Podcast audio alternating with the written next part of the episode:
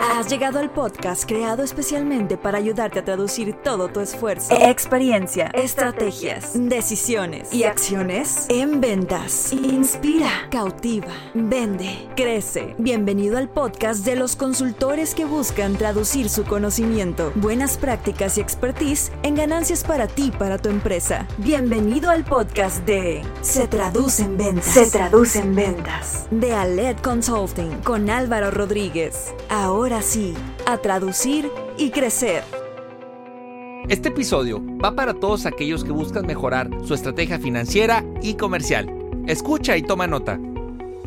Para tiempos difíciles, soluciones funcionales. Potencializa tus ventas y consolida tus procesos comerciales, implementando acciones medibles, eficaces y productivas. Todo esto con nuestra consultoría y mentoría comercial en Aled Consulting. Obtén experiencia, conocimiento y acompañamiento para estructurar tu proceso comercial. Descubre todo lo que podemos hacer por ti y tu empresa. Capacitamos y entrenamos equipos comerciales y gerenciales de corporativos, pymes, startups y microempresas por medio de programas de entrenamiento, mentorías comerciales y talleres enfocados a la venta, estrategia y gestión comercial. Conoce cómo podemos ayudarte a vender más y mejor. Visita www.aledconsulting.com y encuéntranos en Facebook, Instagram y LinkedIn como Aled Consulting.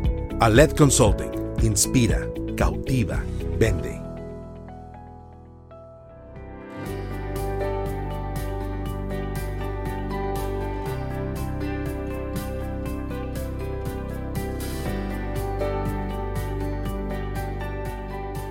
Hola, ¿qué tal? Bienvenidos al episodio 37 de Se Traduce en Ventas, donde cada martes lo que queremos es ayudarte a traducir todo tu esfuerzo, experiencia, estrategias, decisiones y acciones en ventas. Soy Álvaro Rodríguez, consultor comercial y director de Alet Consulting. Muchas gracias por acompañarnos, gracias por tu retro en redes sociales y por compartir esto que nos apasiona mucho hacer. Hoy queremos conectar la parte comercial con la parte financiera. Luego es un tema que, se ve por separado, los números, el análisis, la estrategia, el tema de los gastos, el costo, si los precios son variables, si no, si deben de ser fijos. Es muy importante y, y recordemos que en algunos casos forman parte de la solución comercial. No siempre, aunque no lo creas, necesitas más y más clientes, sino realmente administrar mejor tus recursos y tus clientes actuales te, quiero invitar a que hoy eh, conectemos la parte financiera con la comercial y por eso tengo invitado a un buen amigo, a Fernando Rendón. Eh, Fernando Rendón es el fundador de Projected y él es un empresario especializado en finanzas, liderazgo y estrategia de negocios. Se ve muy chavo, pero tiene ya más de 12 años de experiencia en esto, le sabe al tema, ha trabajado como consultor financiero en proyectos de banca, inversiones y finanzas y pues también es conferencista, es instructor, lleva ya más de 100 pláticas y cursos de negocio, tiene certificaciones, diplomados de planeación financiera y liderazgo, le sabe al tema y estoy seguro que, Fernando nos va a poder apoyar a, encontrar esos, esos puntos clave, esos errores o cuestiones que hoy estamos haciendo en la parte financiera que necesitamos conectarlos sí o sí ya con la parte comercial para tener obviamente mejores resultados y ventas. Fernando, bienvenido. Perfecto, Álvaro. Pues muchísimas gracias por, por la invitación primeramente y ya tenía ganas de venir. Digo, a ti ya te conozco desde hace algunos añitos. Este, soy fan del podcast, me ha tocado ya escuchar, yo creo que casi todos los episodios. Wow, muy bien, Entonces, pues vamos a ver este qué podemos aportar en tema financiero. Digo, soy una persona que me apasionan las finanzas. Entré al mundo de las finanzas ya que me llamaba mucho la atención las inversiones y ya no me salí. Desde que entré a prepa yo tenía muy clavada la idea de, oye, pues yo voy a, tenía muy claro que yo quería ser financiero. Entro a carrera, hago finanzas, este, después la maestría en finanzas, entonces pues he estado toda la vida muy inmerso en el tema, ¿no? Entonces pues vamos a, a ver cómo esto lo relacionamos con la parte comercial y pues en los negocios que a la par pues va muy relacionado con lo que son las finanzas personales y ahorita vemos esas similitudes. No, de acuerdo, Fernando. Y fíjate que algo, digo, te, agradezco mucho que estés con nosotros, insisto, buen amigo aparte, pero eh, esta esta cuestión del recorrido que tú traes con emprendedores, con micro, que traemos también con Aled, este, digo, al final, pues aliados, ¿no? Proyecto de Aled, y, creo que también hemos, eh, con el paso de los años, entendido que eh, cómo la parte de las finanzas se mueven las empresas, luego tomas de decisión de los dueños que, a veces son más este, emocionales y son más de, pues de percepción y no hay un respaldo de números, no hay una proyección, ese tipo de cuestiones que luego en el camino, este, no, los tomadores de decisión, pues no le hacen caso, no se enfocan tanto a eso. Y ya cuando están creciendo es cuando se dan cuenta de cosas que tuvieron que haber hecho en la parte financiera. Entonces yo creo que podemos abarcar varios temas muy importantes con los dueños, con los tomadores de decisión, con los socios, con el emprendedor que quiere pasar esa barrera de los dos años famosa. Claro. Y pues vamos a compartirles valor hoy, ¿no? Te late. Totalmente, perfecto, perfecto Álvaro. Muy bien, bueno, primero platícanos, a mí me encanta arrancar con esto, ¿en qué momento tú me hablabas de que eres un apasionado de las finanzas? ¿En qué momento haces match con eso? ¿Qué, fue? ¿Qué película fue? ¿Qué libro? ¿Tu carrera? ¿Tus papás? ¿En qué momento conectas con esto que haces, Fer? Claro, pues mira, yo de entrada vengo de, negocio familiar. Este, mi abuelo hace ya bastantes años, en paz descanse, alrededor de hace 60 años, este, funda una muelería aquí en Monterrey. Después la continúa mi papá y el famoso legado que dicen la tercera generación es el que la va a quebrar, ¿no? Entonces me empiezo a involucrar en el negocio, me doy cuenta que tanto mi abuelo como mi papá son muy operativos, no muy financieros, no muy estratégicos, y yo me empiezo a involucrar en ese mundo. Entonces digo, bueno, pues ¿qué necesito saber yo para poder tomar mejores decisiones? Y yo parto de una vertiente, o sea, para mí el área comercial es un perfil que ve hacia adelante, hacia el futuro, busca crecer, busca innovar. Y para mí la parte financiera es ver hacia atrás, es aprender a ver hacia atrás, a ver la historia, porque al final el que no aprende de su historia está destinado a repetirla, ¿no? Entonces es algo que a mí se me quedó muy grabado desde hace muchos años y dije, bueno, ¿cómo puedo yo empezar a aprender de la historia? ¿Cómo veo ese historial? Y empiezo a meterme en este mundo, ¿no? De ahí voy conectando con, pues mucho lo que es el tema de matemáticas, numérico, es algo que, me gusta, de alguna manera se me ha facilitado, he estado siempre en este mundo. Y así inicia pues mi recorrido este, hacia el mundo ya de, de los negocios. Yo me toca emprender desde muy chavo, yo creo que por ahí de los 16, 17 años, mi primer emprendimiento. Y dije, pues necesito llevar un control. Entonces así no está nada más de vender, sino cómo voy a administrar también mis recursos. Exacto. Y cómo le puedo hacer para, para vender más y mejor, como bien lo comentas tú en Aled, ¿no? No, pero de acuerdo contigo, luego el enfoque solo está en traer clientes y nuevos y nuevos y venta y venta, pero si no administro bien mis recursos, si no tengo un orden financiero, pues por más que lleguen 100 y por más que lleguen los millones y por más que tengas a 50 personas a tu cargo, es un barril sin fondo. Así es. Si no está bien administrado. Totalmente. Y yo creo que pues debemos verlo como en equipo, estas dos grandes áreas dentro de las empresas, lo que es el área financiera, el área comercial, cómo los podemos unificar, porque a veces malamente en las empresas son entidades muy separadas, muy distantes, y hoy el comercial entra a veces en conflicto en pues vamos a dar descuentos, vamos a dar promociones, vamos a buscar vender más y, la otra cara de la moneda dices, oye, pues espérame, hay que ver la rentabilidad del negocio. Totalmente. Hay que hacer el análisis, hay que conocer nuestros márgenes porque al final eso es lo que te va a ayudar a también ir avanzando como empresa, no solamente el, el darle un buen servicio a los clientes, sino buscar ese ganar-ganar donde la empresa tiene que ser rentable para poder en el, futuro, en el futuro dar un mejor servicio. ¿no? no, y aparte, no solo ventas, llega, llega marketing y luego llega recursos humanos y llega la parte operativa, el equipo operativo y pues todo todos tocan la puerta de finanzas. Entonces, ahí todos quieren su, rebanada, su tiempo, su presupuesto. Y ahí es donde empieza a hacerse el cuello de botella muchas veces o, las decisiones, ¿no? Que es parte de lo que hoy vamos a ir desglosando. Muy bien, Fer, pues qué, bien, que no, no sabía que habías desde tan joven emprendido. Hasta ahorita. sí, sí, sí. Pues ahora sí que como dicen, echando a perder se aprende. Llevamos yo creo que, híjole, ya un buen ratito en el emprendimiento. Como bien decía, yo creo que pues más de, más de 12, 12 años ya, este, siempre aprendí, o sea, siempre buscando el aprendizaje, ¿no? O sea, hay caídas, hay fracasos, hay éxitos, pero pues siempre buscar seguir aprendiendo.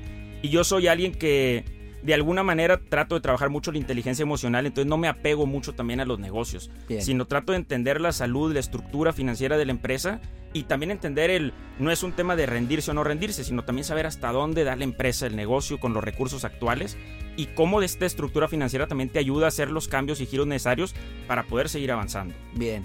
Bien, ahora empezando a conectar los puntos o las dos áreas, ¿no? Que tú hablas que ventas y finanzas. ¿Qué, se traduce en ventas para ti, Fer? ¿Qué es lo que consideras que, que hoy se puede en el 2021 traducir rápidamente en ventas? Pues digo, si, si lo llevamos al, tema financiero, yo creo que la, una buena comunicación entre el área comercial y financiera, eso se puede traducir en ventas. ¿A qué me refiero?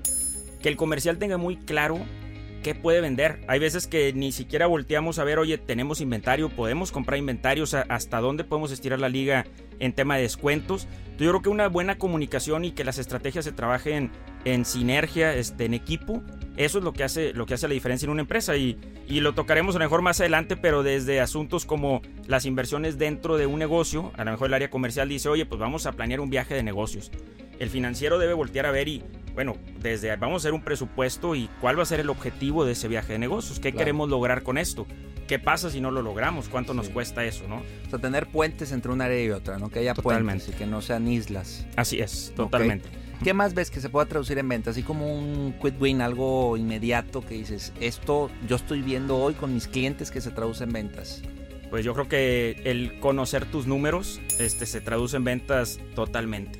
Yo creo que hoy me ha tocado trabajar con muchas empresas y sorprendentemente es, oye, pues quiero empezar a estructurar mi área financiera. Órale, perfecto. Pues vamos a empezar trabajando con lo que ya tenías, con lo del año anterior. Oye, fíjate que no tengo, no hay datos, no hay información. Entonces, eso para mí es un gran talón de Aquiles en los negocios, este, porque necesitas tener un punto de partida. Es qué vas a mejorar, qué vas a superar, qué objetivos buscas alcanzar cuando no tienes un punto de partida de contra qué me estoy comparando. Entonces yo creo que el conocer tus números y sobre todo buscar una estructura saludable en tus finanzas. El entender cuánto te cuesta generar una venta. Entender el, el costo del capital, entender cuánto te cuesta ir por un cliente. Y hay que considerar múltiples factores, desde oye, pues cuánto tiempo le tengo que dedicar a la prospección, cuánto voy a invertir en publicidad, en marketing, cuánto me cuestan los vendedores, cuánto estoy dando de comisión. Y es uno de los, pues digamos, de, lo, de las dudas más comunes en los negocios. Oye, pues quiero que mis vendedores estén motivados, que darles un buen incentivo, pues qué porcentaje es el más adecuado. Y muchas veces lo primero que hacemos, pues volteemos a ver la industria, en mi industria dan el 10%, pues demos el 10%. Oye, a lo mejor tu, tu costo es de un 50, 60% más tu gasto administrativo, pues ya no te dan los números. Entonces hay que conocer la estructura de cada uno de los negocios y cada negocio es distinto. Este, hay un debate que me ha tocado ver mucho que es la parte del precio, que es, oye, ¿cuál es el precio más adecuado y en base a qué lo tenemos que definir? Yo tengo una idea. Esa, es muy recurrente. Sí. Esa es muy recurrente. Y muchos dicen, este, o sobre todo yo creo que las nuevas escuelas es, pues es que el precio lo determina el valor que das allá afuera. Pero para mí tiene que partir desde, desde lo que te cuesta dar ese servicio. Porque aunque el mercado te diga que el valor o el precio es de mil pesos y tu costo es de mil quinientos y te cuesta más dar ese servicio, pues no te van a dar los números. Entonces es bien importante siempre partir desde, desde el interior del negocio, cómo estoy hoy, cuál es mi situación actual y qué necesito hacer para allá afuera con un precio poder ser competitivo. Bien, ahora conectar, de acuerdo contigo y quiero conectarlo con, con errores financieros. Ya medio mencionaste uno que otro, pero ¿cuáles serían para ti estos cinco errores financieros que impactan sí o sí en el área comercial? Eh, partiría a lo mejor el tema del precio, creo, que puede ser un, error, ¿no? ¿no? No tener muy claro este pues cuál, cuál, cuál debe ser mi precio adecuado, pero ¿qué ves tú hoy?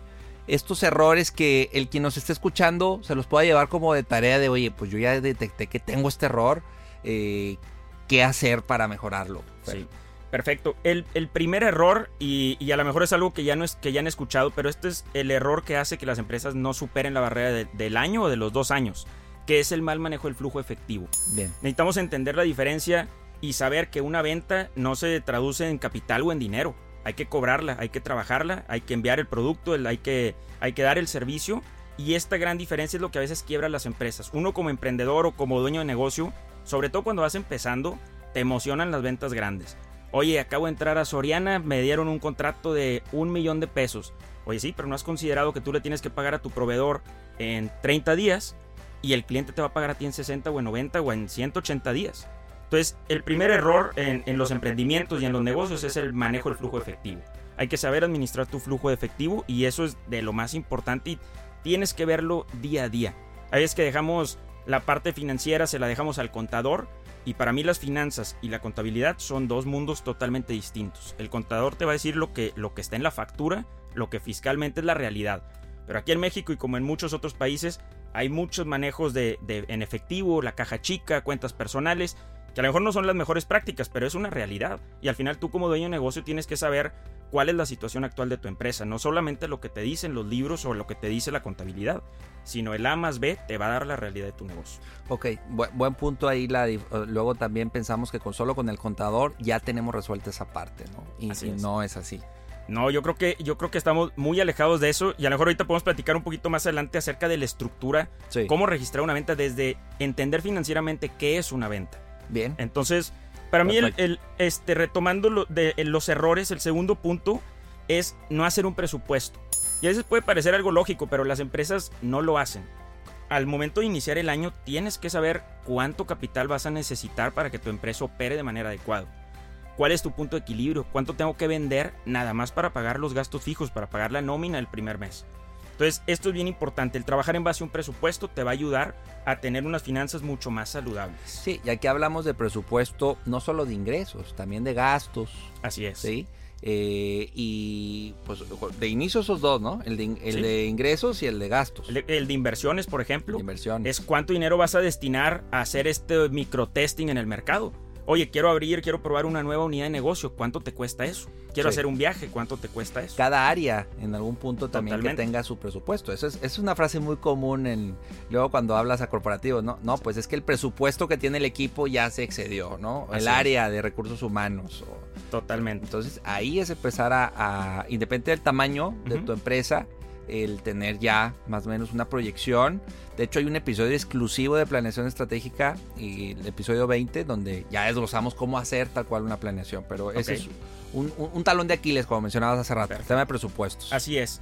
Este, y digo, nada más para, para complementar este punto del presupuesto, pues hay dos grandes tipos de presupuestos. El presupuesto fijo, que es yo ya sé lo que me cuesta mantener a mi equipo la renta, y está el presupuesto variable, donde tú asignas, por ejemplo, vamos a destinar el 10% de las ventas se va para marketing y de ahí pues tenemos que hacer rentable ese 10%, porque eso de alguna manera, aunque es un gasto de venta, pues lo vemos con ojos de inversión, es cuánto me va a retribuir, ¿no? Pero, Totalmente. Pero sí, el tema del presupuesto es algo crucial en, en los negocios. Bien, ¿cuál es el tercer error? Sobre todo cuando, cuando vamos iniciando, o sobre todo las startups, cuando uno es nuevo en este mundo de los negocios, el no asignarte un sueldo. Y decir, oye, pues tengo un negociazo muy rentable, estoy ganando dinero.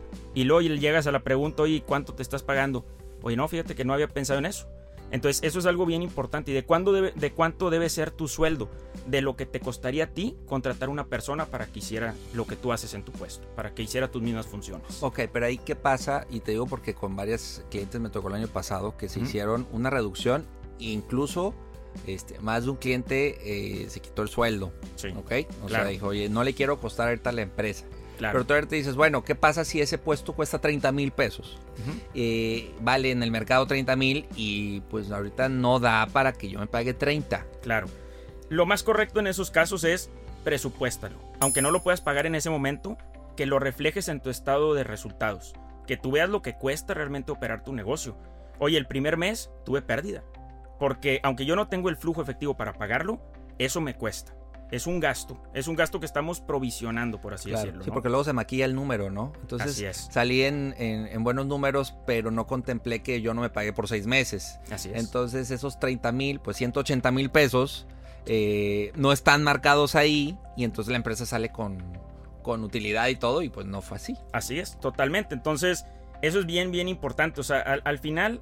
Y es donde, donde entra esto que platicamos de tener una, una buena estructura y que sea una estructura real es, oye, pues para no gastar voy a operar desde mi casa, entonces pues no pago renta, me ahorro la luz, el gas, el agua, este no me pago mi sueldo y empiezas a reducir una serie de gastos en tu negocio que pues mágicamente dices, oye, de tener un negocio que no producía, pues tengo un negocio que me deja que me deja dinero. Pero al momento que quieres dar ese brinco o ese salto, de ya no quiero tener mi negocito, ya no quiero tener mi startup, sino quiero construir una empresa, te das cuenta que no estás preparado.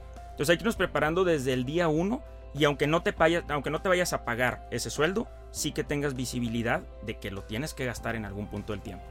Bien, ok. Buen punto.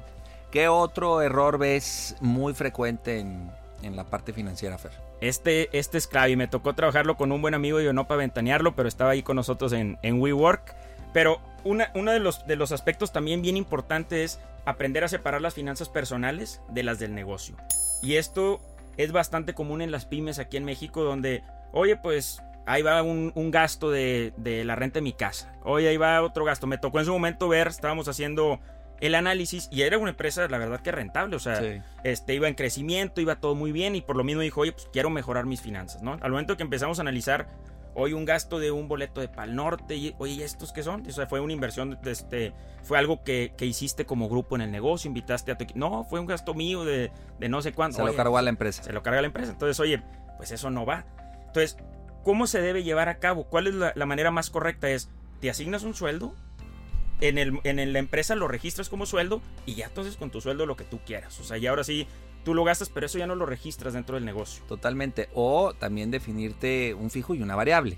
Y que la variable esté conectada a, a, ventas, a objetivos y demás. ¿Sí? Si le va bien a la empresa, a ti también te va bien. Porque luego también la barrera es como que, oye, pues sí, es que, no sé, traigo tres cachuchas en el negocio, entonces pues yo tendría que ganar 70 mil pesos y ahorita gano 30. Entonces cuando cobre los 70 a la empresa, se los o si le va bien a la empresa, ya la, haz de cuenta como, como dicen, este, ordeña la vaca, ¿no? Sí, sí, sí, Entonces, eh, me, llevo un mes 100 mil y luego el otro 20 y luego el otro 50 y se hace un caos. Sí, así es, totalmente. Yo creo que, y, esto es algo donde entra también la planeación, o sea, entender, entender tus números, entender tu negocio. Hay un libro y un modelo que se llama Profit First o La ganancia es primero de, de Mike Mikolowitz. Y él lo que te dice en este libro eh, o en este modelo es, tú cobra primero y está bien, no estoy peleado con esa parte, pero tienes que tener muy claro cuánto puedes cobrar en base a lo que tu empresa está generando. Tienes utilidades, tienes pérdidas y a lo mejor tienes meses buenos, pero hay que ver también hacia atrás. A lo mejor tienes pérdidas acumuladas, a lo mejor estás financiado con deuda, con proveedores, entonces hay que empezar a entender nuestros números y, no hay mejor manera que volteando hacia atrás. Bien, ok, e, ese, ese cuarto yo creo que a muchos este, emprendedores ahorita que escucharon eso dicen, sí, estoy sufriendo de eso, estoy batallando con eso. la mezcla, la simbiosis, ¿no? Entre lo personal y de repente yo subsidio a la empresa y yo le inyecto de mi capital, pero luego la empresa me da a mí y se hace este, muy, difícil a la vuelta de dos, tres, cuatro años separar una de otra. Claro, y partir de ahora sí que como quick win tengan cuentas bancarias distintas. Lo he visto, o sea, usan la misma cuenta. Oye, es que este me pagó en efectivo, esta fue a la cuenta no fiscal, pues va a mi cuenta. Oye, espérate, eso es del negocio. Las tarjetas de crédito también. Sí, sí, sí, eso es del negocio, porque es donde se presta también para, este, pues en la jerga común, el, jinetear el dinero, ¿no? El jinetear la lana.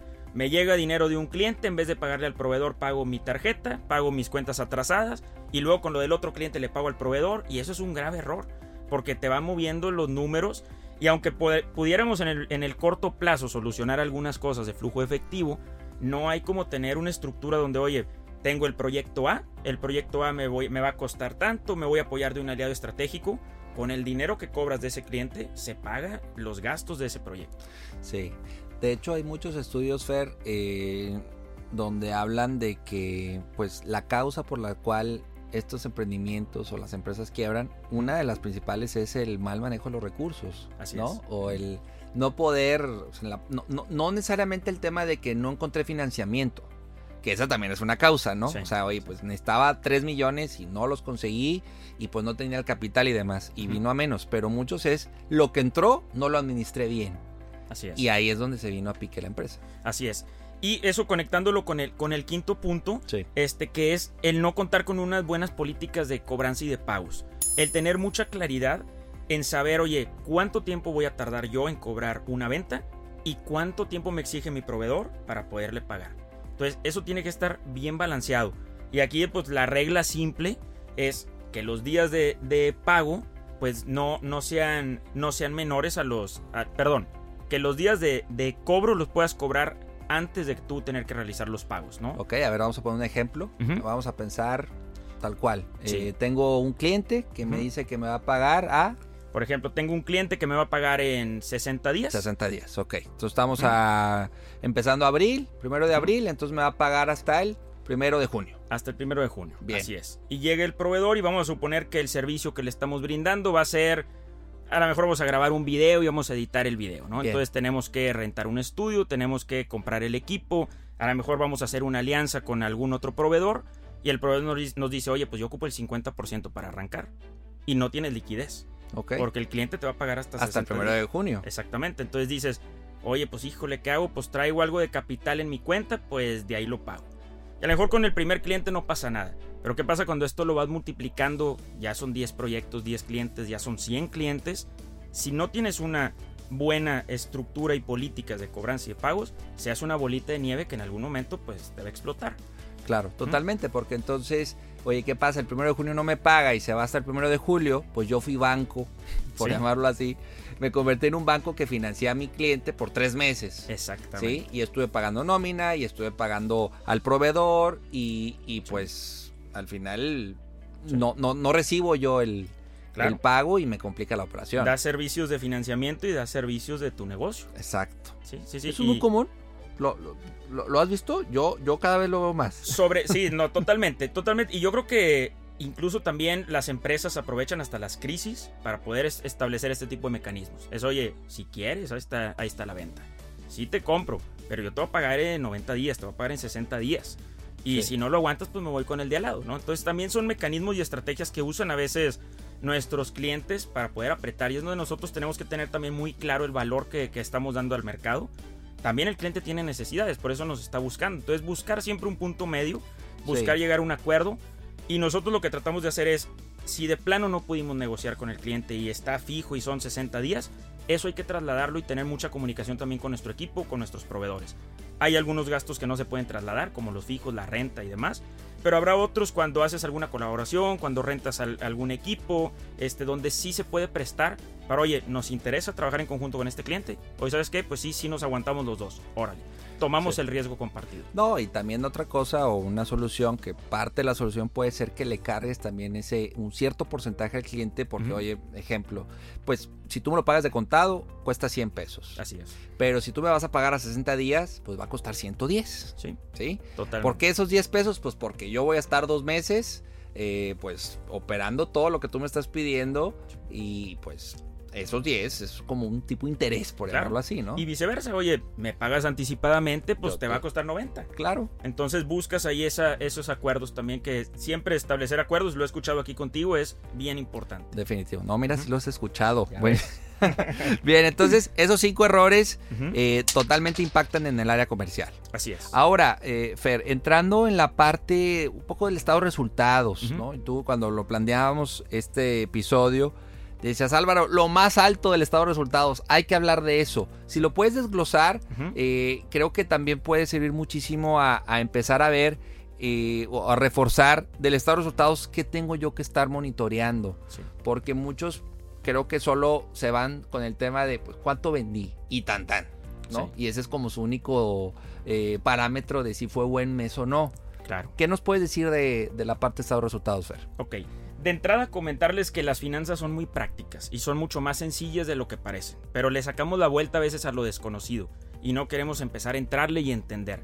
Entonces yo primeramente me gustaría invitar aquí a toda tu audiencia, empiezan, empiecen a involucrarse primeramente a lo mejor con el contador, ustedes mismos busquen algún curso, algún taller, alguna herramienta que les ayude a entender las finanzas. Y son muy sencillas, por ejemplo, empezamos con el estado de resultados. El estado de resultados es el estado de pérdidas y ganancias de un negocio. Empezamos en la parte mero arriba con las ventas. Y de ahí, para fines prácticos, le vamos a descontar todos los gastos que hagamos en el negocio. Y eso nos va a generar una ganancia o una pérdida si hicimos mal las cosas. Sí. Entonces, empezamos con una venta. Después, el- la siguiente partida es el costo. Es cuánto nos, va, no, cuánto nos está costando generar o producir esta venta. En el caso de, de una empresa mejor de manufactura, pues lo que te cuesta producir el producto, ese es tu costo. Y en el caso a lo mejor de una empresa de servicio, pudiera ser el, el costo que te está generando el equipo o las alianzas para poder dar ese servicio, ¿no? la Eso materia nos- prima, ¿no? Muchas como la veces, materia prima, la, materia la prima. mano de. Sí, exactamente, la mano de obra, este. A lo mejor algunos gastos indirectos este, para la fabricación de un producto. Y esto es bien importante porque el costo normalmente es variable. Es decir, si tú no generaras esa venta, pues no tienes necesidad de incurrir en ese costo. Totalmente. Entonces, Sí, entre va, esa va ligado a lo que vendes. Va conectado es. a lo que vendes. Va conectado a lo que vendes y va conectado a una rentabilidad. Es decir, lo que, lo que tú estás, el precio que tú estás ofreciendo allá afuera en el mercado debe ser mayor a lo que te está costando. Y eso Total. te genera una utilidad bruta, que todavía no llegamos a las ganancias reales del negocio, pero te da una utilidad bruta, que es la diferencia entre tu venta menos tu costo. Tu costo. ¿Mm? De ahí viene un siguiente rubro que yo lo divido en dos. Viene la parte de los gastos, pero yo lo divido en gasto de venta y propiamente y también para, para fines de este podcast de, de, en la parte comercial, están los gastos de venta y están los gastos administrativos. ¿Qué son los gastos de venta? Son todos los gastos en los que tú incurres para buscar lograr una venta. Por ejemplo, comisiones de vendedores, gastos de marketing, este, gastos de publicidad, pauta, este, puede ser, por ejemplo, oye, fui a comer con un cliente. Ese es un gasto de venta. Totalmente. Porque fuiste a la comida con la intención de buscar Todo lo que me impulsa relación. el vender. Exactamente, así es. Eso, todos esos son gastos de venta.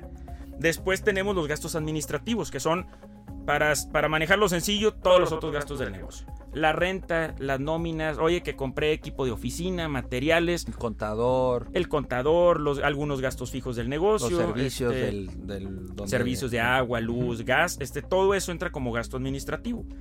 Si, re- si nosotros descontamos de nuestra utilidad bruta todos nuestros gastos, nos va a dar una utilidad de operación.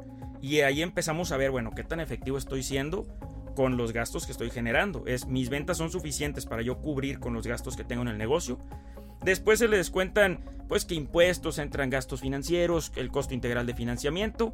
Entonces, restamos una, una serie de gastos adicionales y eso nos va a dar la utilidad o pérdida neta del negocio, que es nuestras ventas, descontando todo lo que yo gasté este, en el mes, Todo lo que yo tengo provisionado, este, tu costo y tus gastos te va a dar tu utilidad neta. Entonces, eso es lo que nos indica el estado de resultados y es bien importante irlo analizando. Normalmente las finanzas se analizan anualmente. En el caso de un negocio internamente debes analizarlo al menos mensualmente. Que tú sepas cómo estás cerrando el mes. Y si tú analizas el mes de, eh, por ejemplo, el mes de abril, tú tienes, tú tienes que compararte contra el mes de abril del año pasado.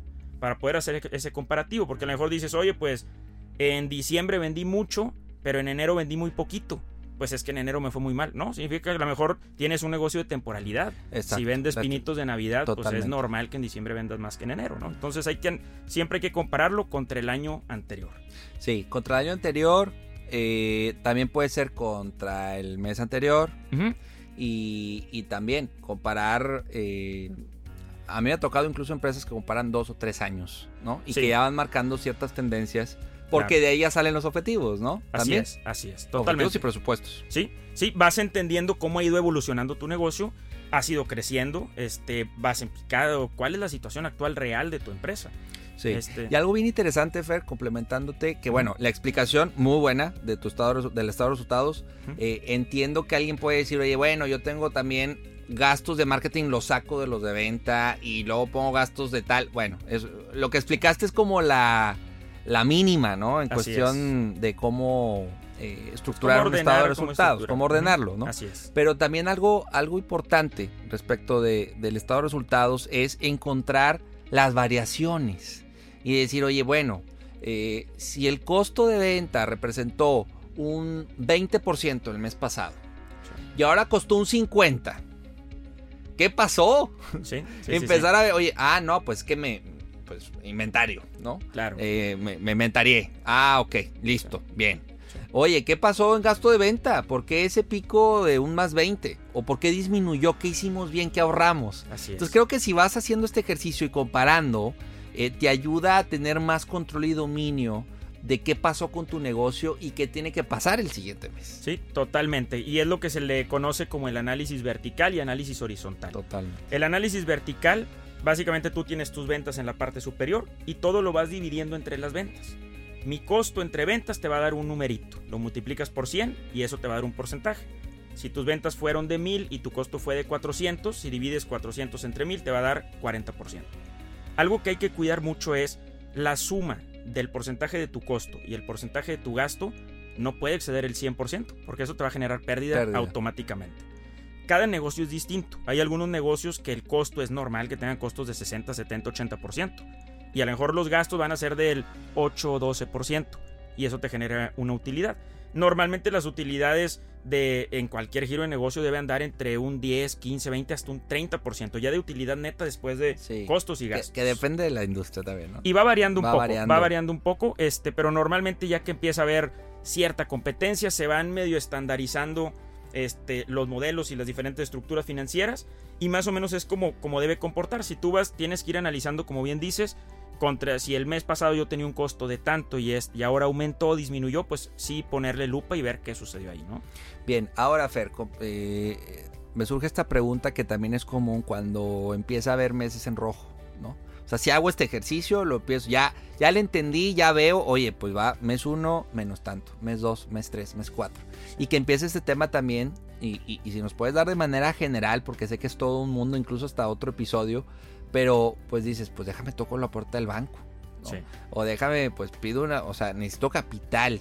¿Por qué? Porque no, con lo que yo vendo, estoy gastando más de lo que vendo. Pocas palabras. Así es. Ahí que ves, o sea, ahorita, y más ahorita con el contexto que vivimos, que también sé que el banco, los bancos medio han cerrado un poquito la llave, porque se les incrementó obviamente su, su porcentaje de cartera vencida ahí, ¿qué, recomiendas? Porque muchos entran en ese pánico. Hay quien le gusta empasivarse y dice, va, o sea, lo voy a recuperar. Pero a otros les da un pavor y dicen, es que ya le meto una carga al negocio eh, fuerte de estar pagando intereses y estar pagando cierto monto. Claro, un punto importantísimo. Y antes de entrar de lleno a ese punto que creo que es importante tocarlo, me gustaría nada más hacer un énfasis en la diferencia en que una cosa es el estado de resultados, que es lo que tú estás provisionando, lo que está... Para, yo lo veo como los compromisos del negocio. Bien. ¿Qué dice el estado de resultados? Dice que vendí 100 mil pesos. ¿Y qué dice el otro estado financiero, que es el de flujo efectivo? Pues dice que nada más cobraste 10 mil. Entonces, cuando se generan esas, esas diferencias, oye, estoy gastando de más, o mi flujo es negativo, o estoy perdiendo, normalmente las empresas se refieren al flujo efectivo. A lo mejor el estado de resultados se ve bien, vendí mi costo, mi gasto, y luego te das cuenta, oye, pero el cliente no me pagó, yo pagué mi renta, yo le pagué al equipo y ya no tengo dinero para pagar. Y te atoras. Y es donde viene ese punto, que es el, financiamiento, ¿no? Este, y digo, yo no lo veo como algo malo. Hay deuda buena y hay, deuda mala. Totalmente. El primer paso es financiarte con tus proveedores. Ese es el camino más rápido y el más barato, este, porque no te va a costar. A lo mejor te cuesta un incremento ahí en el, en el precio, pero es el financiamiento más accesible. Un ejemplo, ¿cómo podría ser ese financiamiento con proveedores? Por ejemplo, ¿cómo, lo propones? Sí, este, una manera en la que tú puedes negociar un financiamiento es oye, te voy a estar comprando constantemente a lo largo del año. Te pongo el caso de, del negocio familiar, que es una mueblería. Nosotros trabajamos con proveedores de todo tipo, muebles, línea blanca, electrónica. Y ahí nosotros necesitamos de un financiamiento. ¿Por qué? Porque son inversiones muy grandes de, de inventario. Entonces necesitas cierto tiempo para darle la vuelta a ese inventario. Bien. Entonces, oye, pues yo te voy a comprar, voy a hacer el compromiso contigo de que te voy a comprar un millón de pesos de salas y recámaras. Pero no tengo el millón de pesos ahorita. Entonces te lo voy a ir pagando y puedes llegar a acuerdos donde, oye, no me tienes que esperar 180 días a pagarte, sino te puedo ir pagando periódicamente, cada semana, cada quincena, cada mes. Entonces vas llegando a esos acuerdos que les funcionan a los dos. El proveedor quiere vender, quiere acomodar su producto y tú quieres también tener finanzas saludables para poder tener el producto y poderlo vender con tus clientes. Bien, pues aquí es tal cual, si tienes 15, 20, 30 proveedores, sentarte con ellos, definir políticas y empezar a definir tiempos o, descuentos o promociones o ajustes en, oye, bueno, yo te pagaba inmediato, pues ahora yo te propongo pagarte a 30 días porque es los mismos 30 días que me va a pagar mi cliente. Cosas así, ¿no? Exactamente. Empezar a empatar los tiempos entre lo que recibes el, pago y tú pagas a tu proveedor. Y créanme que, que pueden lograr resultados muy sorprendentes. Les pongo un ejemplo. Trabajamos nosotros hace tiempo con una cadena de restaurantes en Estados Unidos. Empezamos a analizar los proveedores, muchos proveedores de insumos de fruta, verdura, carne y demás. Oye, ¿cuándo fue la última vez que negociaste con este proveedor? ¿Por qué? Pues es que analizando los precios no respetan ni el volumen. ¿A qué me refiero? A veces, normalmente, si tú compras mayor volumen, pues te van haciendo un descuento. Oye, aquí no hay consistencia. ¿Cuándo fue la última vez que te sentaste a negociar y platicar con él? No, pues mi papá hace como 20 años. Oye, pues es momento. Entonces, hay que darnos el tiempo a entender, analizar cuál es la situación actual de nuestro negocio. Créanme que todo lo podemos, hay muchas áreas de oportunidad dentro de la empresa y esos pequeños cambios hacen toda la diferencia. Sí, entonces no, no siempre la primera solución o la inmediata es pedir capital al banco. O Exactamente. o financiamiento, no, no, no, solo un banco, sino algún socio algún socio capitalista, etc, etc. No siempre la primera opción. Esa que das es muy buena. Así es. ¿Alguna otra que ves así como antes de tocar puerta con el banco? Sí, digo, sacándole la vuelta esa parte de, los créditos que, como mencionaba, no es malo. Es, O sea, es, bueno que una empresa tenga cierto pasivo. La clave es que, sea manejable para, para, tu tipo de negocio. Pero otra opción, hoy lo vemos mucho también con los nuevos negocios, son, puede ser, por ejemplo, una nota convertible, que es en el mundo de las inversiones, ocupo capital, a cambio ese capital te lo garantizo con acciones o con participación de mi negocio, pero vamos a establecer términos. Es yo en un año te pago con un interés, me regresas mi, mi equity o me regresas mis acciones y yo te regreso el capital.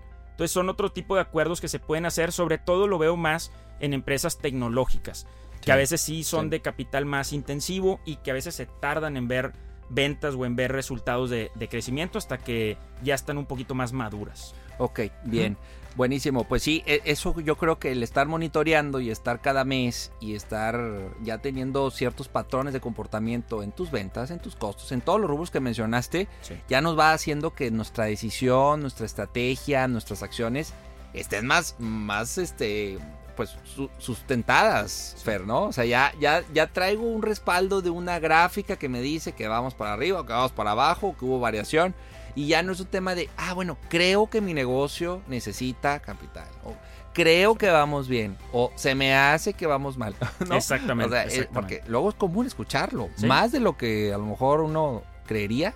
En donde no, no traen una claridad de cómo va mi negocio financieramente. Exactamente. Y, creo que mencionas algo bien importante. Este, las finanzas, eso es lo que te puede dar en un negocio. Te ayuda a anticiparte a esas problemáticas. Que no llegue, oye, es que la otra semana se paga quincena y no tengo dinero. Sino, oye, en seis meses voy a requerir capital. ¿Por qué? Porque mi, la manera en la que estoy creciendo mi negocio, mi modelo de negocio, estamos haciendo inversiones, vamos a requerirlo en este punto del tiempo. Entonces te ayuda a prevenir de manera muy anticipada y yo por eso es donde insisto mucho con, nuestros clientes y nuestras empresas, separa la parte contable de la parte financiera del negocio.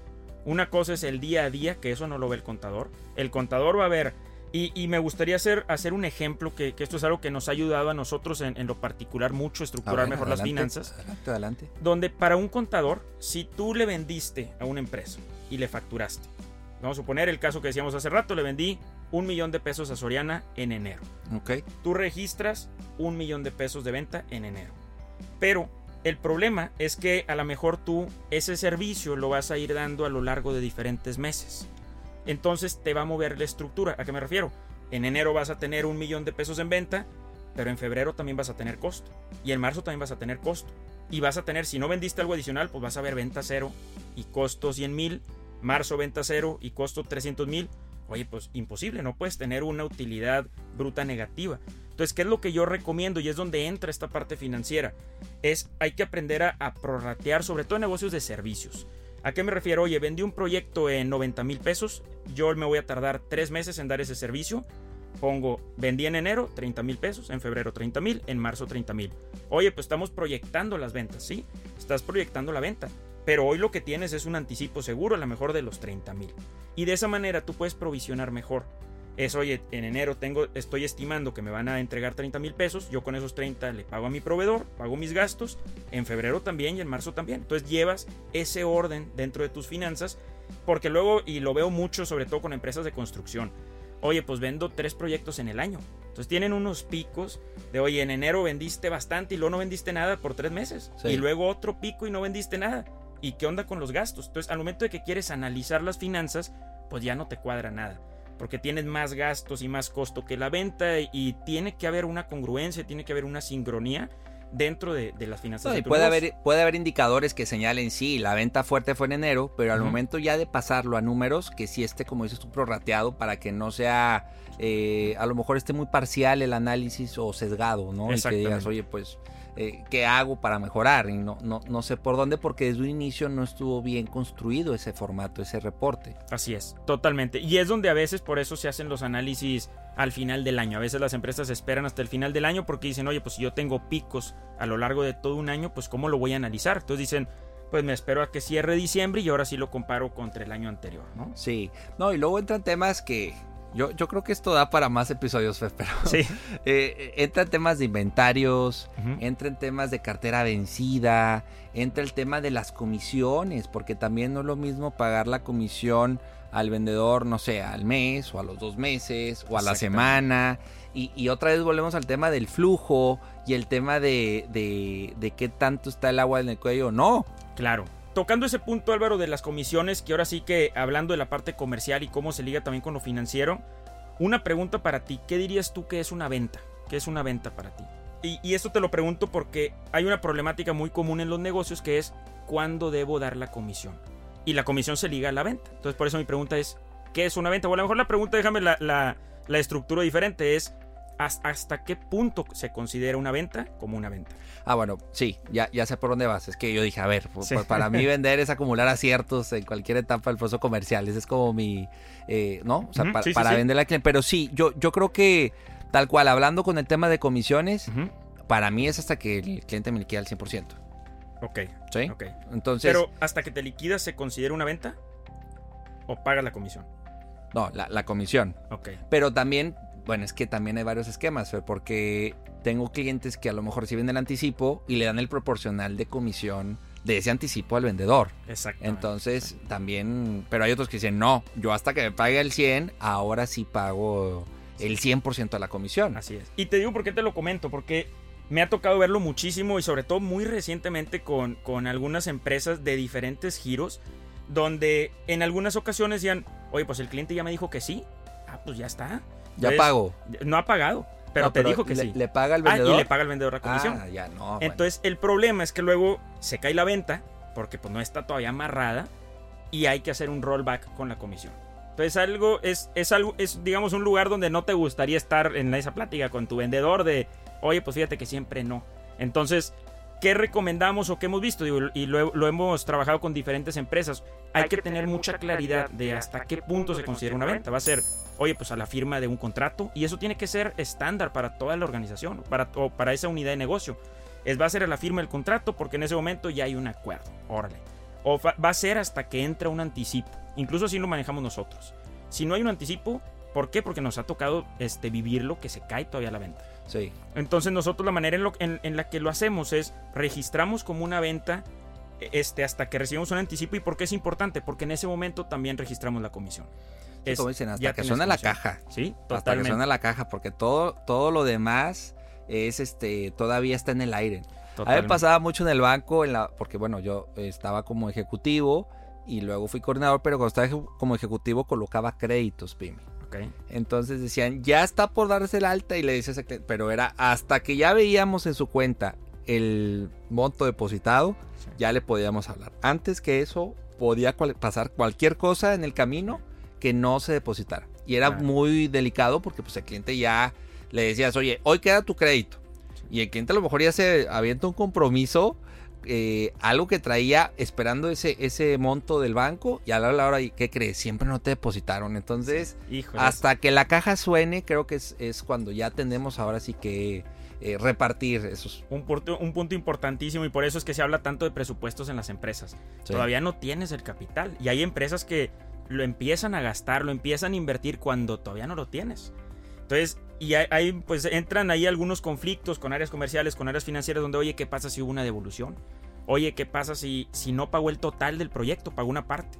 ¿Qué se hace? Entonces, tenemos que tener esas políticas muy definidas para que haya una buena armonía dentro de tu equipo de trabajo que el vendedor esté motivado y que sepa también que tenga la claridad de en qué punto me va a caer esa comisión. Totalmente de acuerdo. Y el equipo financiero igual. es una palabra clave, políticas. Así es. Tener las políticas y que esas políticas vayan evolucionando, ¿no? Conforme también, a lo mejor las de hace dos años ya no son, ya tenemos que renovarlas, ¿sí? O a lo mejor antes no daba crédito a 30 días y ahora pues se me están cayendo las negociaciones porque todos me están pidiendo a 45 días. Entonces, yo creo que también no, no es este, tampoco cerrarnos a, no, ya es esto y por tres años, no, puede ir evolucionando. Y más ahorita, que, que hace un año hay muchos ajustes que tuvimos que hacer internos en la parte de finanzas, en la parte comercial, y ahí es donde te, tienes que ir ajustando a, acorde también a lo que los mismos clientes, el mercado, el entorno te va marcando. Así es, totalmente, totalmente.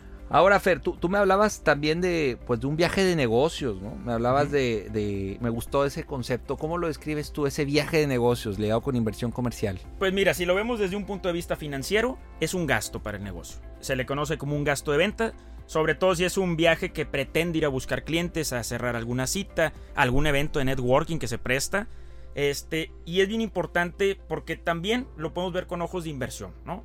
Pero para esto hay que aterrizar, bueno, qué consideraciones necesitamos tener para justificar un viaje de negocio. Y más ahorita, ¿no? Que a lo mejor ya nos dimos cuenta que hay muchas cosas que podemos eh, solucionar sin necesariamente moverse de ciudad o de país. Exactamente, y te pongo un ejemplo, este, en nuestro caso tenemos un proyecto que estamos desarrollando en la ciudad de Miami, todo lo llevamos de manera virtual y estamos llegando a la etapa final del proyecto. Entonces estamos ahorita evaluando el equipo interno y los socios oye, pues debe viajar una persona o que viajen dos y aprovechamos ese viaje para, para un tema también comercial, no solamente del proyecto. Si ya vamos a estar allá, pues aprovechemos el tiempo. Entonces, estamos en ese punto crítico donde, bueno, ¿qué necesitamos para que ese viaje, con, el, con la inversión que vamos a tener que, que hacer para poder ir al viaje, pues que se justifique y que haya una rentabilidad, que haya un, un, ingreso adicional de, de, esa inversión, ¿no? Sí. y que los mismos viajes, pues es en tema de regalos, en tema de comidas, en el tema también de marketing, ¿no? Eh, artículos promocionales. O sea, creo que hay muchas cuestiones que también, pues el tema es verlo como inversión y en qué momento ya no es inversión ni es gasto y qué me va a dar a cambio, ¿no? Y hay cosas tangibles, no tangibles, presencia de marca, patrocinios, por ejemplo, es otra, otra cuestión ahí que está claro. y que tiene que ponerse lupa, ¿no? Para saber eh, si realmente, insisto, va a ser una inversión y me va a traer algo a cambio o pues fue algo que no pasó nada, ¿verdad? no pasó nada. todo está en, pues prepararte muy bien para, para ese viaje. el ya tener una agenda lista, a quién voy a visitar, qué les voy a presentar, cuál es el objetivo, cuántos leads debo generar allá. Y ahí es donde entra un cálculo que a mí me gusta mucho, que es el, lifetime value, que es cuánto vale tu cliente a través del tiempo. Porque a veces lo vemos tanto en el corto plazo que es, híjole, pero es que si yo le invierto tanto a este cliente en tiempo, en comidas, en regalos, en descuentos, lo que tú quieras, pues es que nada más le voy a vender, mi ticket promedio es de 10 mil pesos. Pues no me va a dar mucho. No, pero a lo mejor si hacemos un análisis más a profundidad, oye, te das cuenta que un cliente leal con el que ya este, llevas tiempo trabajando, oye, pues no vale 10 mil pesos, a lo mejor vale 300 o 500 mil pesos. Entonces ahí es donde también hay que analizar, hacia, ver hacia el futuro un poco, y es donde ahí comparto con la parte comercial. El financiero a veces se centra mucho en el pasado, en la historia. Ahí es donde hay que conectar con hacia adelante. ¿Cómo uso esos datos para entender el valor detrás también de, del aspecto comercial? Es cómo podemos crecer, cómo podemos darle la vuelta a este negocio, ¿no? Sí, el potencial de cliente. Y, me gustó la, la, cuestión donde muchas veces finanzas pues está clavado en el Excel o en la herramienta y dice pues aquí no da. Pero ahí es donde entra la parte comercial de explicar por qué sí puede dar. Y a veces al revés, ¿eh? A veces el comercial también dice, es que dale el descuento. Con el 10% se viene para acá, sí, pero ese 10% me come totalmente lo que yo estoy contemplando de margen. Así es. Entonces, pues ya no, no le puedo dar el 10. Oye, pero es que está la competencia. Sí, pero no da la matemática. Entonces creo que también por eso se refuerza lo que mencionas al inicio de que finanzas y comercial, en la figura de los gerentes o en la figura, digo, depende del organigrama de cada empresa, eh, depende de su tamaño, etc, etc, pero sí que, que haya esa interacción y, tengamos claro, si escuchemos al comercial lo que, lo que necesita de, de finanzas, pero finanzas también que, que escuche, eh, o sea, que haya comunicación entre ambas partes. Totalmente, totalmente. Y Álvaro, no sé cómo andemos de tiempo, me gustaría tocar o mencionar cinco análisis rápidos este, en la parte financiera que creo que van muy ligados también con el tema comercial. A ver, adelante, adelante. Que, todo empresario dueño de negocio debe hacer internamente. La primera es la rentabilidad y liquidez. Entender qué qué tan rentable es hoy tu negocio con la estructura que tienes y qué tan líquida es tu empresa. Es, ¿Tienes hoy la capacidad para cubrir tus deudas en el corto plazo? Y ahí es una respuesta de sí o no. Este, entonces ese es el primer análisis. Digo, ahorita por tiempo a lo mejor no nos va a dar este, oportunidad de profundizar más, pero la liquidez te ayuda a entender también tu nivel de endeudamiento. Es hasta dónde puedo estirar la liga con mis recursos actuales. ¿Qué tanto me debo endeudar? Oye, es que si pido un préstamo voy a tener que pagar 10 mil pesos de interés al mes. Híjole, pues que mi negocio hoy genera 8. Ah, bueno, pues no es el momento. No da. No da. Entonces busco un crédito más pequeño, busco otro tipo de financiamiento. El segundo punto es el análisis del CAC o el costo de adquisición de clientes. Y esto es, bien, bien importante, y pocas veces se hace. Hoy, este, con, con todas las herramientas digitales que tenemos a nuestro alcance, es muy fácil medir. Oye, invertí mil pesos, es cuánto me va a costar adquirir un cliente con esos mil pesos. Sí, ahí te va un ejemplo. Cuando me preguntan cómo explicar el CAC, es, a ver, tú le invertiste 10 mil pesos de marketing en el mes, en pauta, en Facebook, y te trajo un cliente, te costó 10 mil pesos ese cliente. Exactamente. Listo. Te trajo dos, te costó 5 mil. ¿Sí? Totalmente. Solo metiéndole pauta. Ya si le metes este personal, ya es otra, o sea, también se puede hacer, pero esa es la simple. Sí. Y es una de las preguntas básicas que te va a hacer un inversionista si buscas levantar capital. ¿Cuánto te cuesta cada cliente? Exactamente. Bien, buen punto. ¿Qué otra variable? Digo, ¿qué otro? Sí. El tercero, este, los márgenes, conocer los márgenes de tu negocio. Y hay un ejemplo que, que en algunas pláticas este, he dado, que es, oye, tienes dos opciones para invertir en el negocio A o en el negocio B. El A vende un millón, el B vende 500 mil pesos. No, pues por el A. Sí, pero el margen que tiene el A de utilidad es del 10% y el margen que tiene el B es del 40%. Entonces cuando analizas ahí las diferencias y empiezas a entender y a jugar con los márgenes, te das cuenta que no porque una empresa venda más que otra es mejor o es más rentable que la otra. Totalmente. Entonces entender tus márgenes. Después viene la rotación de inventarios, que aquí entra el que tú sepas cuánto te tardas en darle la vuelta hablando de productos, cuánto te tardas en darle la vuelta a un producto. Si yo lo compré el día 1, cuántos días me tardo en venderlo y por qué es importante. Porque si tú te tardas 60 días en vender ese producto y el proveedor te pide el pago en 30 días, pues volvemos al punto inicial. Se hace una bolita de nieve y no te va a dar. Entonces entender tu ciclo y tu rotación de productos. Y finalmente, y esto es algo también muy común este, que no se hace en las empresas, hacer un análisis de cartera vencida, tanto en cuentas por cobrar de clientes como en cuentas por pagar. Hay veces que también como negocio se nos pasa, se nos olvida o no teníamos el flujo y se van acumulando cuentas por pagar y eso también son banderas rojas dentro de una empresa. Por no decir SAT. Haz de cuenta, haz de cuenta. que para muchos es la primera que dejan ahí pendiente. Erróneo, ¿no? Sí, sí, sí. También. Y luego generan multas, este, moratorios. La opinión de cumplimiento. Sí, te va afectando. Te pega y demás. Y ahí pues cuidar, digo, y, y volviendo, digo, la, la realidad es que cada negocio es muy, muy variable pero cuidar que tus cuentas por cobrar sean un poco más altas que tus cuentas por pagar. Eso es lo que, lo que se busca.